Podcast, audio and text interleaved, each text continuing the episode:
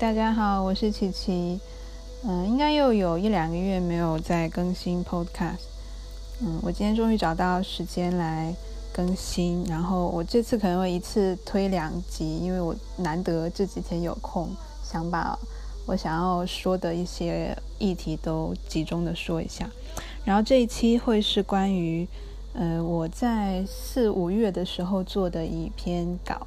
那它是发在一个比较小众的平台上，所以看到的人比较少。我也还没有往我自己的 Medium 跟呃或者 Meta 这平台去去放，嗯，因为它是跟机构合作的，所以很多的受访者基本上都是呃机构介绍，就是说，嗯，怎么讲呢？是因为他们长期的工作才可以让我轻易的接触到这些人，所以，嗯，我觉得，嗯。在他们平台上发就好了。我放到自己的这边的话，就等可能再过半年、一几个月之类的。对，然后哦，今天的今天的背景音乐是张楚，因为我一想到这个议题呀，就是它关它是关于瘟疫瘟疫导致的失业的问题。那我我写的这个人群呢，他就是。中国的基层女工，基层就是家庭月收入在五千人民币以下，五千人民币大概是六千多港币跟那个两万台币左右，就是他全家的收入一个月是在这个数字以下的，就定位他做是基层的女工。嗯，那当然，他当中也有一些是家庭主妇，就是他没有在工作的，但把它把它涵盖在里面，因为嗯，中国家庭主妇。就基层的家庭主妇在在家里从事那种手工零零加工那种零工经济是很多的，就他们并不是没有，呃，制造，就他们并不是没有生产一些经济价值，对，所以也算在里面。嗯，所以然后我一想到这个这个议题呢，嗯，我我就想起张楚的这首歌，对，再加上我听歌也少，读书也少，所以我脑子里的库那个容量库是比较小的。一下子就想到，只想到这首歌，对，就是上苍保佑吃完了饭的人民。我第一次听的时候，一直听成听成上苍保佑吃饱了饭的人民，我就在想啊，那吃不饱的怎么办？对，对，就现在听还是觉得它很像，对，然后嗯，所以我今天要要讲的这一群人呢，这些女工，她们就是吃不饱、吃不饱、吃不饱饭的人民了，嗯。呃，大概在五月的时候吧，呃，基本上我访问了十个左右的失业的，或者说家庭收入受到很严重影响的女工。那其实当时的着重点是在两方面，一方面是失业的问题，就包括他们的丈夫失业，就导致家庭收入减少的一个状况；还有一方面是关于他们在家庭内所承担的呃加倍的家务劳动。就是因为，嗯，疫情期间，然后大家不是要居家隔离嘛，你就不能吃外食，你就要煮饭。然后如果她有小孩，然后她老公又平常在外面吃的又回来吃了，所以她的主食的压力会很大。再加上买菜这些事情，很多男性他是做不来的。呃，在中国的。传统的大部分家庭里哈，所以呃，出门采购这种有风险的事情，然后回家煮饭很劳累，再加上你有大量的消毒的工作，就居家消毒，你要用酒精或者能找到的含氯的消毒水去擦所有的东西嘛。然后呃，你如果去外面再回来，你所有的衣服也要马上的换洗跟晒，再加上嗯，购买口罩啊。或者其他一些防疫物资这些东西，就大部分的其实女性她在家庭里面，她是担当了一个给全家人购买生活物资的角色。就是你回想一下，你们家是不是这个样子？就大部分的家庭其实是这样子的：爸爸会给家里买什么东西？可能是如果他会的话，哈，可能是爸爸买个电视回来，好像比较常见。但是买菜或者说呃。家里的什么抹布用完了之类的，通常都去妈妈去买，对不对？这是一个一个嗯常见的一个现象，一个规律吧，嗯。所以在疫情期间，这些工作它翻倍了，它工作量翻倍了，导致一些女性她呃在家里的家务工作的量也翻倍了。可是这一部分的工作，因为它不直接变现，它无法变成金钱来源收入，所以它不被看到。然后，嗯，也也有很多人会会觉得这些是女人就该做的，对，嗯。但是那篇稿，当时那篇稿子就是一个很重要的一个面向，是这个面向哈，嗯，然后另外一个面向才是失业的问题。对那其实我今天主要想讲的反而是失业的问题，因为，嗯，是我觉得失业是一个一个一个呃跨越性别的一件事情，而且它也是跨越阶级的事情，就是不只是基层的家庭女工，她会面临失业的问题。现在，而且你看到整个就是各行各业的经济形态被瘟疫改变了。很多人离开一个行业，进入了别的行业，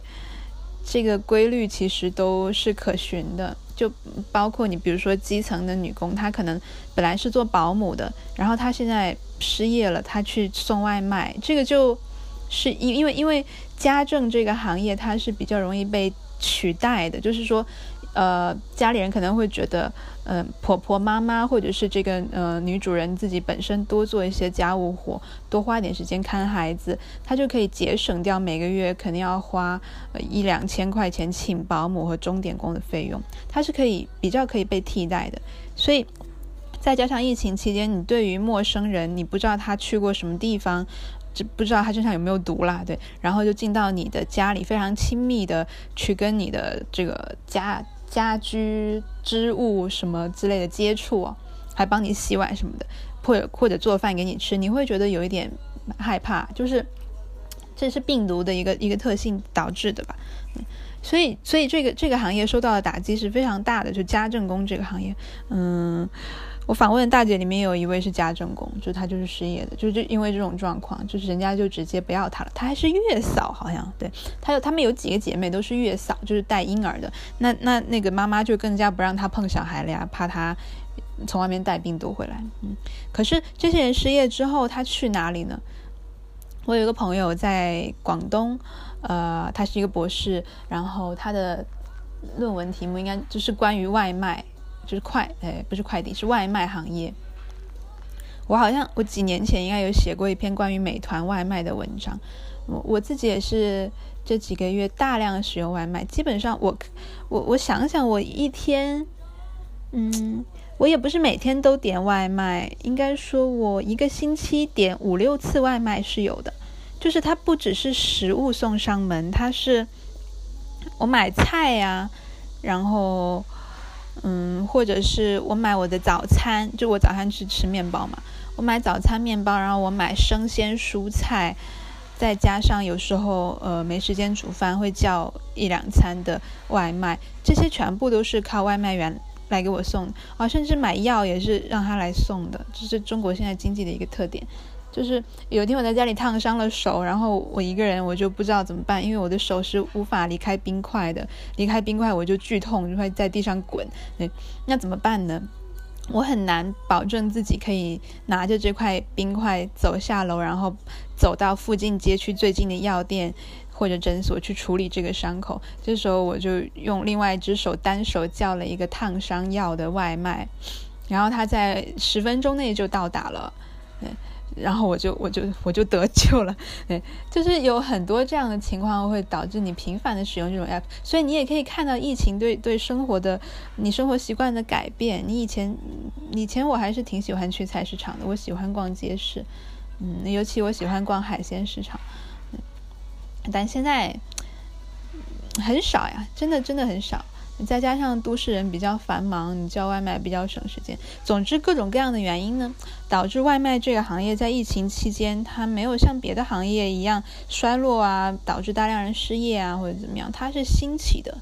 它是得意的，所以它需要大量的新的用工，所以有很多失业的人都去送外卖了。这就是我在广东做研究的那个朋友他告诉我的，他自己也送了一两个月的快外卖，就是他去他去做田野嘛，所以他也去送了。就好像现呃之前前几天有一个有一个嗯中国一个一个新媒体的稿子，就是说调查了九零后和零零后大学生对于兼职送外卖的看法，发现他们接受度是非常高的。嗯，我知道香港现在有很多白领失业之后也开始送外卖，所以我有个朋友说，现在接过外卖的时候都非常的尊敬，因为你你永远不知道那个给你送外卖的人以前是做什么的。嗯，对，就是嗯，啊，这个说法其实不太好哈。不管人家以前做什么，我们都要尊重接过人家的外卖啊。嗯，好，总之呢，就是呃，我刚刚想说，就是这个行业的流动哈，嗯，然后导致失业的人有新的去向。所以其实我我我比较想讲的是从失业开始讲到这一部分。嗯，那家家庭里面的部分的话，你们可以去搜我的文章呀，我也不知道搜不搜得到呢。嗯，应该是可以搜到的，你们就搜疫情女工。应该会收到的，搜搜到的，对。然后，嗯，因为我访谈了十个女工，今天我讲其中的五个好了，嗯，一个一个来讲。那其中第一位欢姐啊，欢姐，她是一个广东话说，就是她广东话比普通话好很多的一个一个姐姐，嗯，欢姐。然后呢，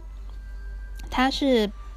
在年轻的时候曾经工作过，后来因为要照顾两个孩子，双胞胎女儿，然后就不得已就辞职在家，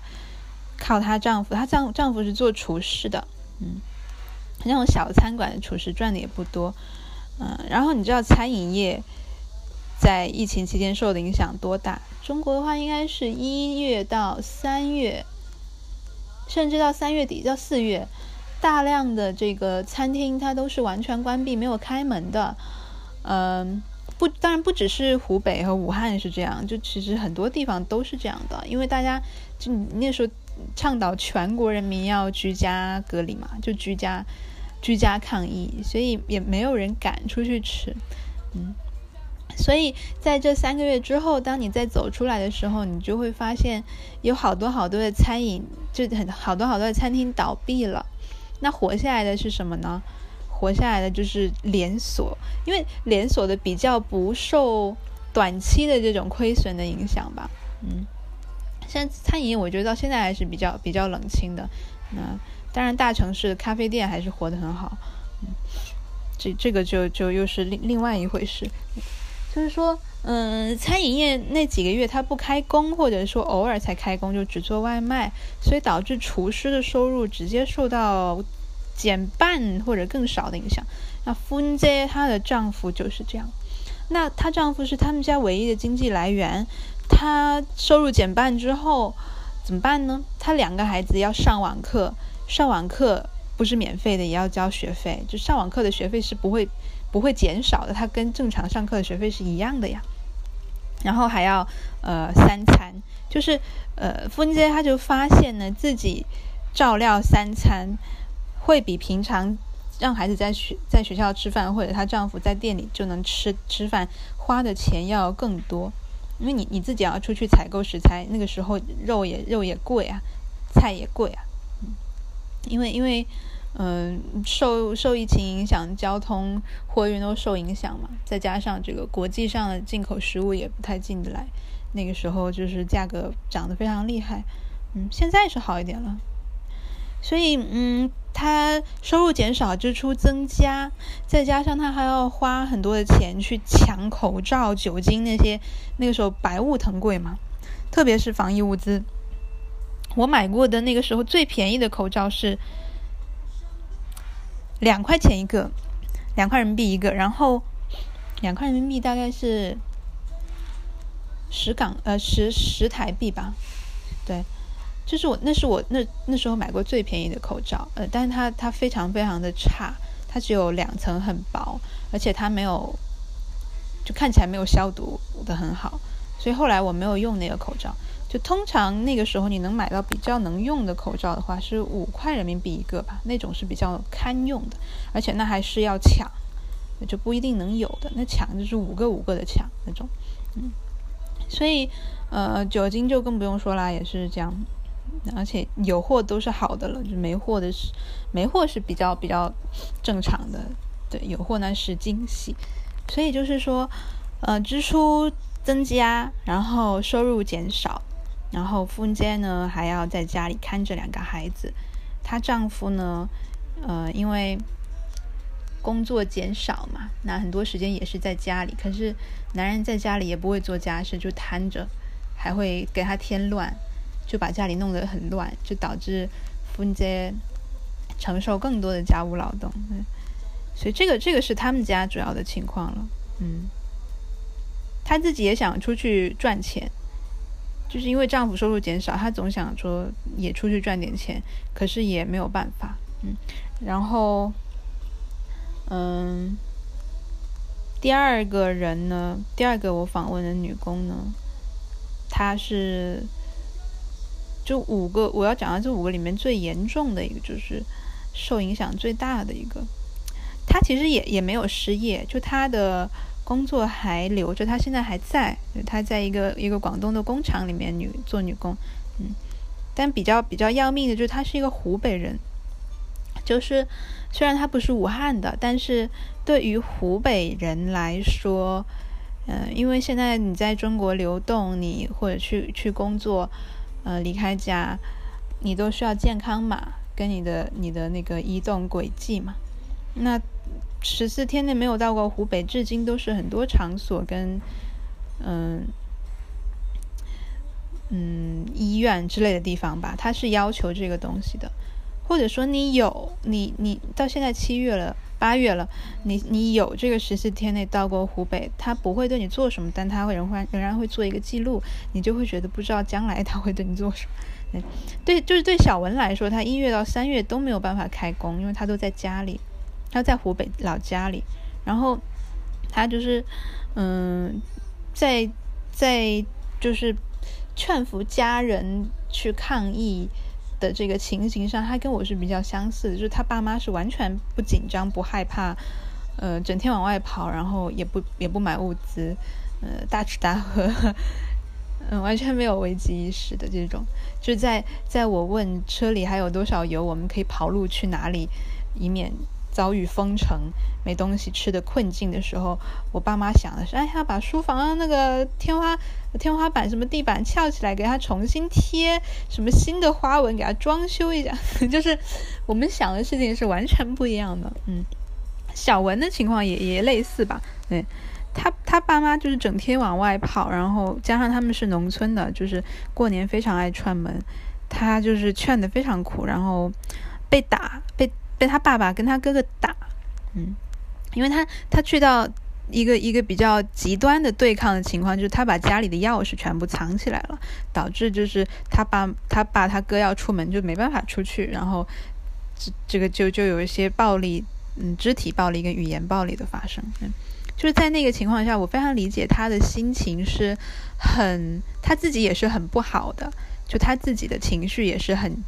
很应很应激的一个一个状态吧，所以他会做出一些很极端的行为去去对抗，嗯。然后五月份他跟我讲述的时候，甚至包括前两天他又跟我就是呃打听一个事情的时候，就是我能感觉到他对于呃疫情可能会反复嗯这件事情，他是非常非常害怕跟紧张的，到现在都是。那这个湖北的女工呢？我叫她小文啊。她呃留在湖北，而没有说赶在封湖湖那个武汉封城之前，赶紧的回到广东的工厂去开工。最重要的原因就是要她要她要保护她父母，因为她父母什么都不懂，然后在农村里面也不防疫，到处乱跑。他觉得自己必须要留下来看着他父母，然后他哥哥又是那种典型的呃中国农村哥哥，就是电视剧里会出现的那一种，嗯，一直花家里的钱，然后呃也花妹妹的钱，嗯，养坏了的那种凤凰男吧，就是全村的希望，可是呃毫无承担的那种，对，就是他哥也还是一个孩子。嗯，那种，所以他他为了呃在疫情期间能够跟父母一起抗疫，就保护他父母啊，他牺牲了他的工作，叫牺牲嘛，就是他他为此而放弃了他的工作。因为如果说他那个时候很早就已经回去的话，他也就已经可以在广东正常的工作了，呃，或者至少说不用那么晚才复工，因为他是四月底吧，他很晚才可以复工，就他没有工作的那几个月都是毫无收入的，嗯，加上呃，像刚才那个欢姐她傅文杰她遇到的状况一样，她。呃，小文他也需要给全家人去买口罩啊、酒精啊这些防疫的用品，而且他还有一个非常大的经济负担，就是他父母都有慢性疾病，他爸爸有脑血栓，妈妈有心脏病，年纪都比较大那种，就是老人病了。就是本来他们都要长期的吃药，那可能农村的话，它是有一些社保、低保之类的东西，就可以帮他负担一部分的药费。但是那是必须要跑到县城的公立医院去开药，才可以享受这个，呃，这个低价或者说免费的福利的，而不是福利，就保障的福利，感觉是个 bonus 啊。我们用保障比较好，就它是它是应该的。那可是，在疫情期间，你没有办法，你不可能跑到。县城，首先你这个封村封封路，你怎么去是一个问题。还有就是你你就算去了，你敢进那个医院吗？嗯，那时候医院都是嗯，对吧？躺着一些感染的人，然后也有一些院内感染的情况出现，你不敢进去的。再加上他如果不是呃感染感染的，就他如果不是呼吸道疾病的话，那个时候在医院也是看不上病的，因为其他所有的。呃，科室的门诊都停止了运作，那时候，所以导致很多癌症患人失救啊，就是就是在那个疫情期间，嗯，案案例其实是是很多的，那可能现在那些报道都已经被删了吧，嗯，就是说，呃，小文没有办法在这样的情况下给他爸妈买药，那怎么办？他就只能自费，就是花钱去他能够到达的那些私立的药店去买这些药品。嗯那他记得那个时候买这些药花了两千多吧，他一个月的工资也就四千，嗯，再加上他那三个月是没有工资的，就是他之前存了一点钱都在那几个月耗进去了，全部，嗯，所幸有一点就是他不用买食物，因为他们农村自己有种地，有种一些菜，然后养了猪啊什么这些的，就基本上。买点米就好了，嗯，食物食物的开销不大，但是主要是他爸妈的药，然后再加上他自己没有了工作，嗯，然后来他复工了，他回到了广东，终于回去了，然后嗯，呃，回去复工之后也是也是，嗯，发现当就是当地的物价也涨得非常的快，他以前是吃呃会吃水果，他说结果一看苹果梨子。就这些其实属于平价水果，它涨到了十块八块一斤，他发现自己吃不起了，然后他就去看那个黄瓜跟番茄的价格，哦，还还可以，他就改吃黄瓜、番茄来当水果，就是吃吃不起苹果了。一场瘟疫过去之后，嗯，再加上几个月没有收入，然后嗯，索性是没有欠债，呃。复工之后，他的工资也减少了，因为不加班了。就是因为，因为珠三角的很多工厂它是做外贸的，外贸的话你要出口，嗯，可是你现在，嗯，国际航运受这么大的影响，不停滞就已经不错了。嗯，你你还能指望有多大的这个订单呢？再加上，呃，很多的。买家他所在的国家本身经济也陷入一个停滞的情况，他可能也也不需要这些订单，或者说他负担不起了，就跑单了。嗯，所以所以珠三角的嗯小工厂、外贸小工厂失业的情况是很严重的，倒闭的情况也蛮多的。所以嗯，小文他就是战战兢兢吧，他有他还有工作，他还没有失业，嗯，但是他的收入降低了，因为没有那么多事情可以做了，嗯。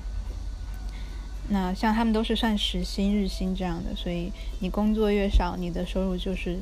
会越少，还不是那种铁饭碗、稳定收入的。嗯，这是小文的情况。然后呢，嗯，第三位女工呢，他跟小文的情况类似，但是他比小文要更加，嗯，收入更加低一点。她是一位四川的大姐，叫兰姐，年纪已经很大了，呃，快五十岁。关键是呢，她不认识字，嗯，所以她再加上年龄大，所以她的工作是很难找的。她本来就是在那种，呃，也是广东的，就没有没有劳动合同啊，没有那种，嗯，保没有没有任何保障那种小工厂里面去做工作的，然后时薪一个小时十三块。十三元人民币。后来，呃，疫情之后他又回去，就中间也是一样停了三个月。疫情之后他回去复工之后，变成一小时十一块了，就减少了。再加上也也没有班可以加，就一天可能只工作个嗯七八个小时就没了。所以他一天的收入是是很少的，减减的非常非常少。然后她丈夫就彻底失业，嗯，没有没有收入，就靠她一个人。所以她怎么办呢？她就是，呃。只能在家里做一些那种零加工，零加工的那种。我知道台湾早期应该也有一些吧。嗯，我记得我小时候，我有一个亲戚也是在家里接这种。嗯，就是通常她是一个，嗯，那种年纪比较大的女性，然后她要在家看孩子，无法出去工作，她就会接一些工厂的这种散的单子。就比如说，嗯，要把一个一个小的零件，然后哪边螺丝拧一下，或者要哪边弄一下。就一个简单加工步骤，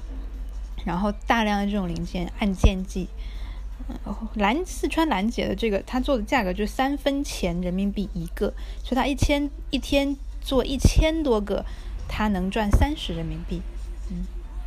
就在家里在家里做这个，然后呃，他也很担心工厂会不要他，因为他不识字，然后年纪又大，如果这个工厂不要他，他再去别的工厂找工作是非常难的。再加上他不识字，所以你什么手机上的健康码、支付宝，还有一些嗯 NGO 可能想要呃接触他们，去给他们一些呃帮助的资源，他都没办法接触到，因为他不识字啊，嗯。然后再加上嗯，他甚他甚至他不会弄健康码，因为健康码其实老人家也不会弄的，就是你要在手机上有有一个支付宝的 app，然后在里面。怎样怎样，然后再人脸识别，然后怎样怎样，你才会有一个健康码。然后你每次给人看的时候，你要按好多的地方才可以收到一个收到一个健康码出来。然后可能过了一段时间，你没有给人家看，他还会要你重新认证。就是它其实是一个对，呃，你你你科技，你对科技产品的使用要比较熟练的人才可以，嗯，就是比较好的掌握健康嘛。但是兰姐她就是不能够，她做不到，对，所以这给她工作也带来很大的问题。再加上她的孩子也要上网课，就在家上课，上网课对他们家来说，呃，比富恩街家状况更坏的是，富恩街他们家还有一个 iPad。就是他们是没有电脑，但他还有一个 iPad，两个女儿可以用 iPad 来上课，而且两个女儿双胞胎，同一个年级，同一个班，所以一台一台 iPad 就够了。可是兰姐的情况不一样，他们家是没有电脑 iPad 这种东西，只有一个手机。那唯一的手机，孩子要用来上网课，他又要带去工厂给人家看健康码，这是二选一的。就是说，只要他的孩子在家里上课，他就无法去工厂工作，因为他没有健康码进不了厂。所以，所以就导致他最后为了孩子上学，他留在家，没有去工厂工厂工作。但是长期的他这样没有收入的情况，会会怎么样呢？他就会慢慢的在广东付不起房租，交不起孩子的学费，然后就过不下去了。所以他其实一直也在考虑，嗯。是不是要回四川老家去种地，就种田、砍柴呀、种田啊，就起码也可以自给自足嘛。然后孩子回到当地的学校去去上学，费用也比较低。他一直在在考虑这个事情。五月的时候，嗯，还没有回去，还在广东。我不知道他现在回去了没有。嗯，没有，最近没有问他。嗯，然后，然后是湖南的乐音，嗯。我不，我也不知道月英的现在找到工作没有。他那个时候夫妻双双失业，嗯，比较特别的情况是，她是一个两岁孩子的妈妈，就是其实不到两岁，就这个孩子本来还在吃奶，但是因为疫情的缘故，买奶粉很难，再加上呃，本来这个奶粉就比较贵嘛，嗯，所以他的孩子就断奶了，就开始一岁多就开始跟大人一起吃米饭啊、菜啊这些东西，嗯，然后嗯，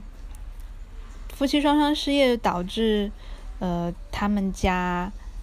就是开始。就啃老本嘛，就花以前存的钱，嗯，然后在在老家没有办法回到广东去开工，还有一个问题就是，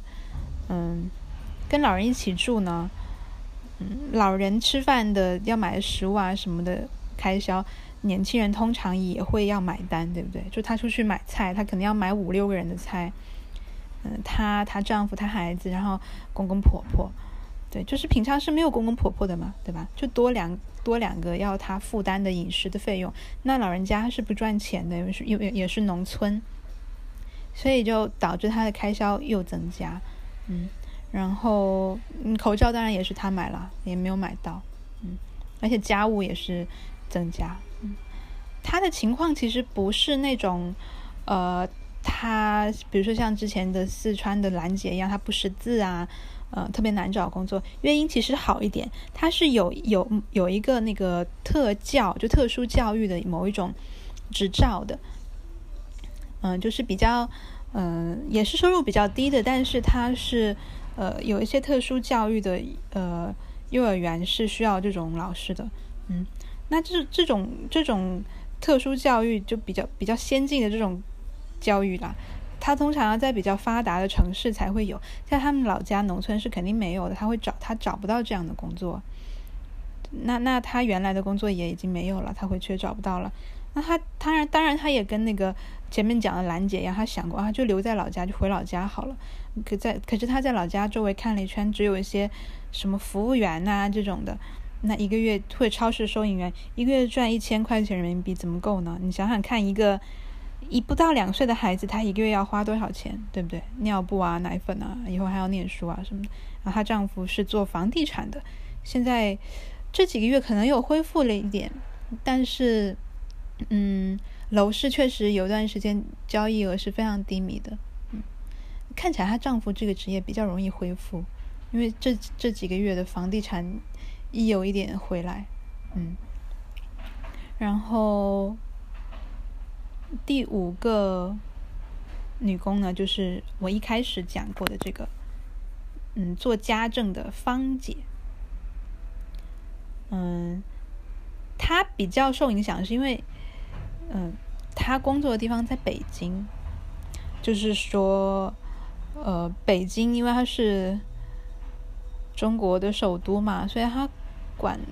就管控特别特别的严。虽然说我们看到管的。那么严，他之后还是有第二波爆发了，嗯，但总之就是他管控的特别严，很多很多省都解禁了，呃，包括对于呃有湖北旅行史或者湖北省的人过呃回去复工，很多省都解禁了，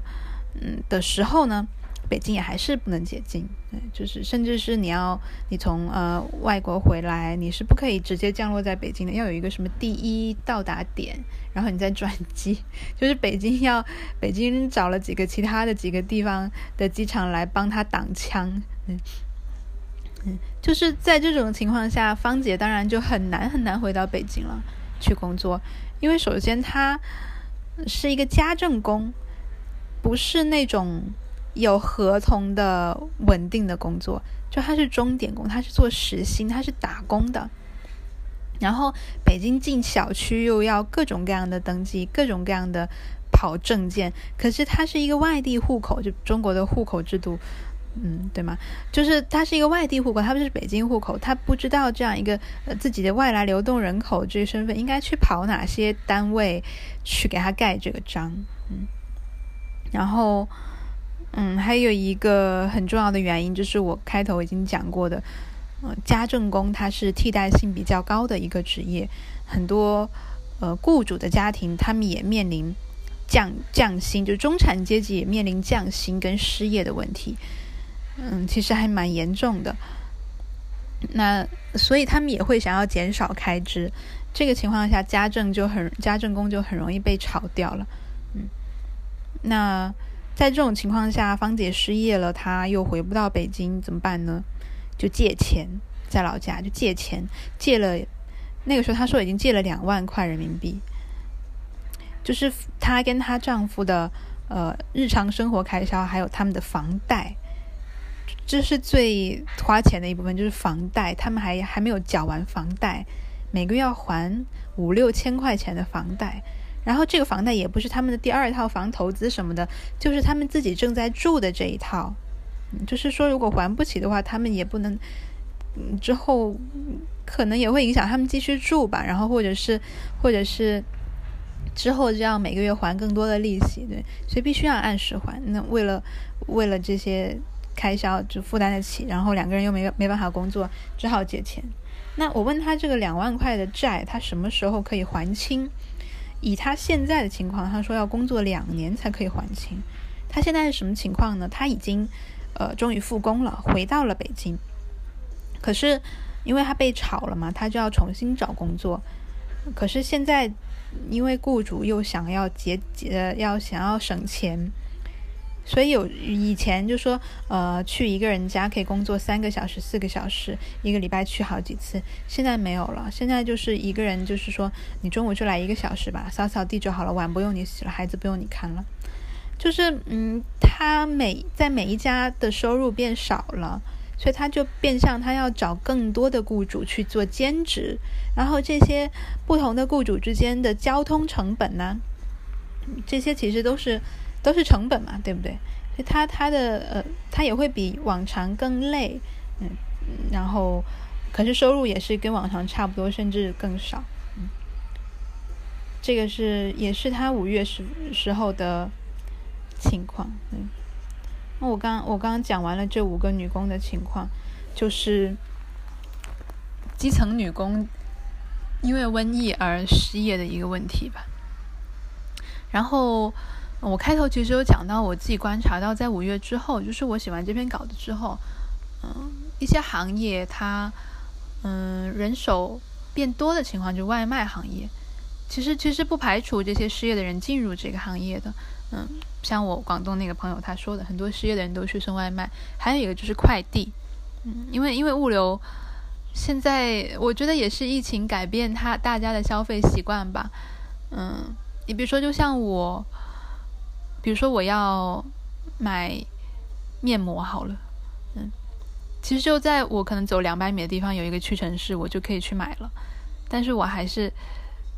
躺，因为你躺在床上动动手，然后两天之后这个面膜就送来了，它非常的方便啊。而且因为你在疫情期间一到三月甚至到四月你都是这样消费的，所以你已经习惯了。嗯，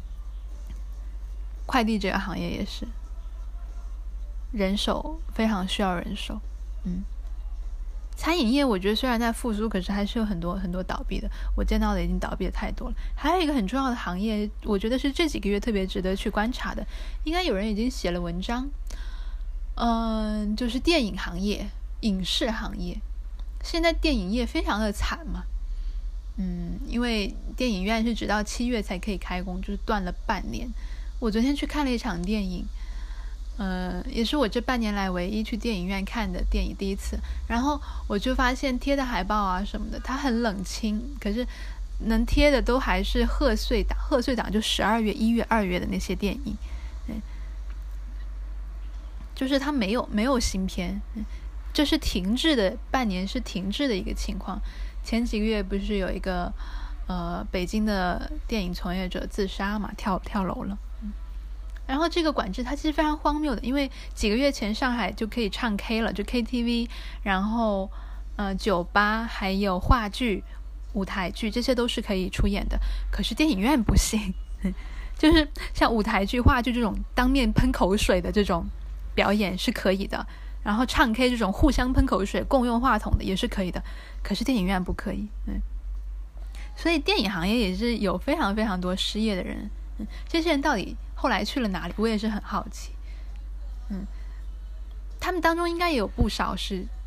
月收入五千人民币以下的基层女工。我觉得可以去去触及一下。还有一个行业就是航空业，